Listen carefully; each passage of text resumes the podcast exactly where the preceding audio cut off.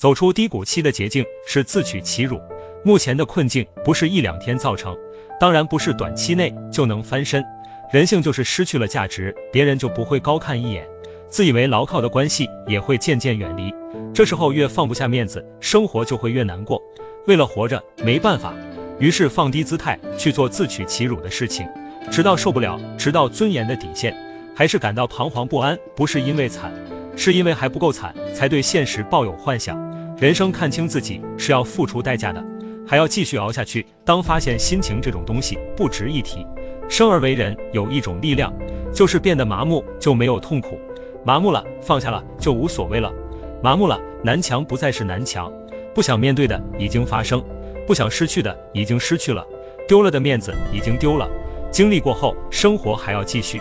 所谓的大事成了小事，多年以后成了故事和往事。麻木的另一面是勇敢和坚强。